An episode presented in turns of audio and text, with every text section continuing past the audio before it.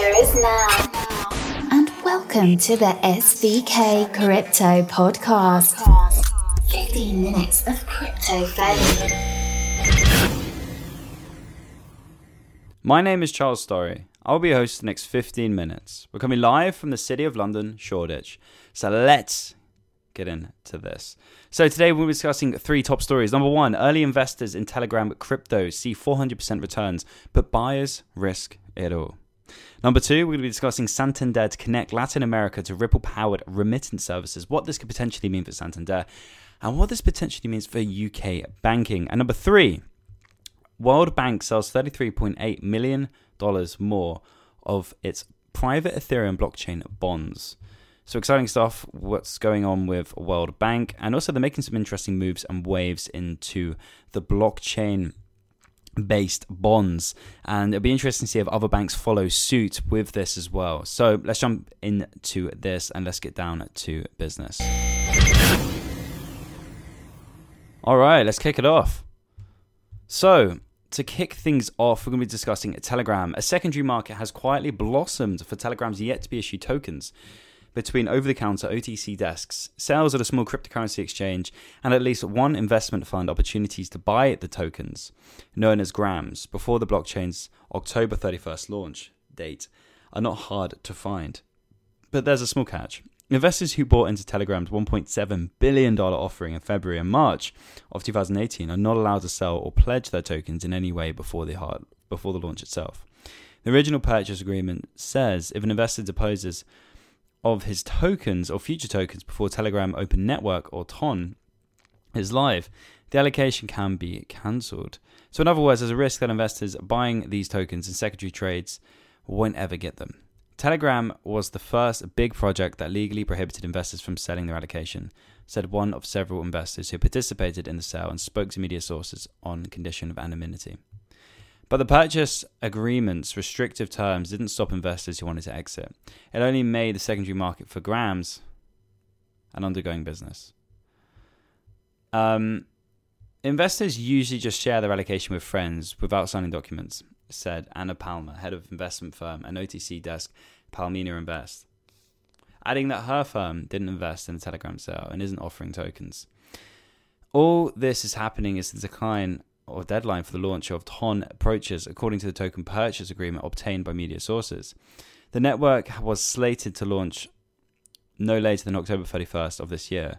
If it doesn't, the company founded by Russian entrepreneur Pavel Durov will have to refund the $1.7 billion raised in the sale minus development expenses. The purchase agreement, written for Telegram by US legal powerhouse Skadden Arps and Slate, Meagher and Flom LLP, according to one investor, stipulates that buyers of grams may not offer, pledge, or sell, swap, encumber, or dispose of their tokens directly or indirectly. Neither may investor sell any security convertible into an exercisable or exchangeable for the investment contract between an investor and Telegram. The future of issuance of tokens is conditional upon the investment compliance with the rule if Telegram learns the investor broke the agreement, it can cancel the allocation, one investor told media sources. Despite the restrictions, the secondary market for grams started even before the primary sale was finished in 2008. During the two secretive and highly selective original rounds, funds and individuals were let in, including the Silicon Valley based Sequoia Capital and Lightspeed Ventures. The first secondary offering for big investors were advertised as early as to early February 2018, right after the first round, Quartz reported at the time. More recently, OTC sellers have been offering confidential deals for grams based on trust, OTC trader Vladimir Cohen told media sources. Often sellers are trying to resell their tokens for a profit, having paid either 0.37 cents, or 37 cents, during per gram in the first round, or $1.33 for the second. There are more and more offerings of the Gram token with a price tag of $1.60 to $2, Cohen said. So that's Cohen said of the aftermarket. A third of OTC traders going by the handle Tush told media sources that on the OTC market, buyers and sellers only sign the IOUs or a paper saying that one side of the deal owes assets to the other. It's not given by Telegram, it's just an agreement or trust between buyer and seller. In June of this year, Japan based crypto exchange Liquid announced the sale of Grams in partnership with Gram Asia, reportedly one of the original investors in TON. The sale was not available to residents of US or Japan. The sale started July 10th at $4 per token. Wow. And was completed in a couple of weeks, according to Liquid's website. Tokens purchased during the sale were subject to vesting. Buyers won't get them immediately after the launch of TON, but in several tranches 3, 6, 12, and 18 months after the launch. This likely means that Gram Asia if it's need, in, indeed an investor, is selling the tokens if it purchased during the first round, since those tokens had some vesting timeline according to media sources. So I think it's really interesting that um, we're seeing some kind of positivity around this because I remember at the time that Telegram ICO was going on, on LinkedIn, everyone would be offering um, access to it. You know, whether that was a just scam or you know one of those things. But it seemed that everyone had access to the Telegram ICO. I remember going to lots of events at the time, and everyone everyone was offering access to that, like it was an exclusive club. Um, and I think you know that itself, when you're getting offered access to a deal everywhere you go, you know, it, it doesn't. I don't know. It, it, didn't really bode well, you know, from a um, from a um, perspective of the easy access that everyone had, and you heard lots of kind of horror stories, and you heard about lots of family offices getting into the uh, sale because of the the brand Telegram had at the time. But it would be interesting to see what actually happens when the tokens are launched. You know, who's currently making this market? Is it is it uh, Telegram themselves who are trying to prop up a secondary market on this and trying to create some hype? That would be interesting to see it come through. Okay, number two, Ripple. Sorry, Santander to connect Latin America with Ripple powered remittance service. So, Spanish bank or Spanish mega bank Santander Group is expanding its use of Ripple's technology. The bank is building a payment corridor that would let customers in Latin America send money to the US instantly for free via OnePayFX, a mobile app that uses Ripple's Xcurrent software, officials told media sources. Currently, only customers in the UK and Spain can send money to the US over OnePay FX, while the bank will not reveal how many Latin American countries it plans to connect to the corridor. Santander serves Argentina, Brazil, Uruguay, Chile, and Mexico. Like Santander's DLT efforts to date, the new payment capability will not involve XRP, the cryptocurrency that Ripple per- periodically sells to fund operators, and that powers its separate X Rapid product. Last year, Santander introduced OnePayFX in four countries that accounts for more than half of the bank's profits Spain, the UK, Brazil, and Poland. This offering is getting traction, the bank says. Customers who were not doing or not getting great international transfers are now using the service. Customers who were using international transfer are now doing it more.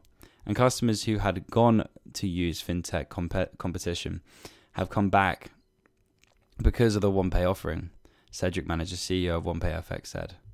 Unlike the Swift messaging system that banks traditionally have used to make international transfers, OnePayFX on Xcurrent is instant, has no fees, and gives users a view into crypto into currency exchange rates before they send money. The manager said. So while Santander, Santander would not reveal transaction volumes of OnePayFX, it said those volumes tripled from January 2019 to June. The bank's total cross border volumes from Spain, including OnePayFX and other rails, increased 120% over the year in April. Expanding OnePayFX will mean a bigger change for some Latin American customers who will go from making international transfers in branches to instant online payments than the European customers. The international payment experience in Latin American markets is even less evolved than in the European markets, he said. There are even parts of Latin America where it's almost impossible to do an online international payment. And that's one of the great things that you know Ripple is doing. It's coming in and offering all these infrastructure and, and the infrastructure there to and the ability for anyone to trade and send money across borders, which is really really key. Um, I think you know one of the things you've got to give Ripple is they've done a phenomenal job by getting into the big banks, offering their services, and basically getting them to start adopting their their technology. You know, one of the questions will be how long will it take for a bank to start creating this themselves. But you know, it, it will be interesting to see that kind of break through. Um, but Ripple, as I said, have done a phenomenal job of really getting on the ground there and doing and doing what they do best, which is hand-to-hand combat with a lot of these banks and getting them to use the software. Um, I know the team here in London uh, do a phenomenal job of all the big banks here. So, you know, on the one side, it's great for blockchain, it's great for the cryptocurrency space because it's helping with adoption and understanding. And, you know, on the other side, Ripple have, have, are doing what they do, and people say they're not fully decentralized. Um, but you have to give them respect for what they're doing. They're executing and they're making it happen. So I think they're doing a great job. All right, all right. So, the World Bank has issued a second round of its landmark blockchain bonds. The international financial institution raised another 50 million AUD, 33.8 million US dollars by selling the blockchain operated debt instrument bond-i, according to the Commonwealth Bank of Australia, CommBank, which managed to sell jointly with RBC Capital Markets and TD Securities. Now, this is big news. Both new and existing investors participated, Commerce Bank said. Um, Commonwealth Bank of Australia said, sorry. All told, the World Bank has issued 160 million Australian dollars worth, 108 million US of these bonds, which run on a private version of the Ethereum blockchain. It is the first bond created, allocated, transferred, and managed through its life cycle using distributed ledger technology, according to Commonwealth Bank. We are happy to see the continued strong support and collaboration from investors and partners. Andrea Dore, the World Bank's head of funding, said in a press release. The World Bank's innovation and experience in the capital markets is key to working with our member countries to increase these digitization and boost productivity in their economies and accelerate progress towards the sustainable development goals. The blockchain platform was built and developed by CommBank's Blockchain Center of Excellence. CBA now has tangible evidence from our first bond offering using blockchain technology and subsequent bond management, secondary trading, and tap issue via the same platform. The blockchain technology can deliver a new level of efficiency, transparency, and risk management capability versus the existing market infrastructure.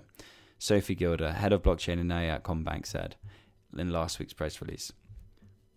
So a year ago, the World Bank announced its first 110 million dollar Australian, roughly 81 million US at the time, issuance of bond-i. In May of this year, the World Bank and CommBank began to record secondary market bond trading using blockchain tech as well. So this is great because it's expanding as time goes by, they're expanding their offering, expanding the value that they can add with this offering as well. Once again, it's great for adoption. It's great to have that stamp of approval, and it's great that you see um, banks taking advantage of this of this powerful technology. Now, I know a lot of people have have mixed reviews by banks. Sure, I get it, but um, I think that when you look at the bigger picture and you look at adoption, you look at the ability for um, banks to give it a stamp of approval, which encourages other businesses and corporation enterprises to start using this technology. You know, it's really, really powerful and really, really key. So listen, with that in mind, that's a wrap. I've got to bounce. Thank you so much for your time and attention. As always, if you haven't already, subscribe to the SVK Crypto podcast. Hit us up on Twitter at SVK underscore crypto. Um, email myself if you have a project you want us to review. C story, C S T O R Y at svkcrypto.com. With that in mind, that's a wrap. And I've got to bounce.